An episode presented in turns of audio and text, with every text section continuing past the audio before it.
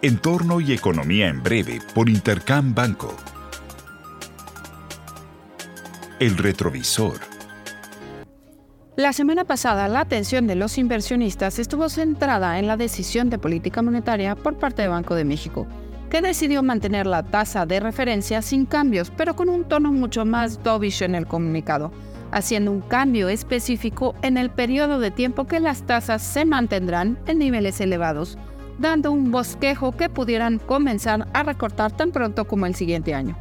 Esto, junto con la intervención de Jerome Powell más hawkish, hicieron que el peso perdiera terreno.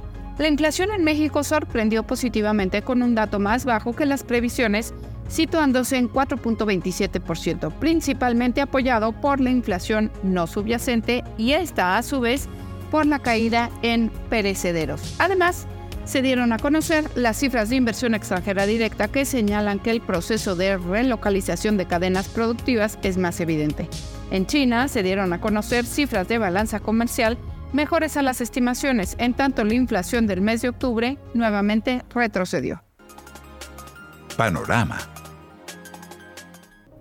El evento económico más relevante de esta semana es la publicación de las cifras de inflación de Estados Unidos correspondientes al mes de octubre, para las cuales el mercado anticipa que la inflación general retomará su senda descendente con un registro de 3.3% en su lectura anual. Además, se darán a conocer datos de producción industrial y ventas al menudeo, señalando debilidad en ambos indicadores con una estimación puntual de menos 0.4% y menos 0.3%, ambos en términos mensuales de manera respectiva. En China, también se publicarán las cifras de producción industrial y ventas al menudeo del mes de octubre, y a diferencia de Estados Unidos, se esperan datos mejores que el mes previo. Finalmente, en la eurozona se publicará el dato de producción industrial, la cual habría experimentado una contracción aún mayor del 6.3% en términos anuales.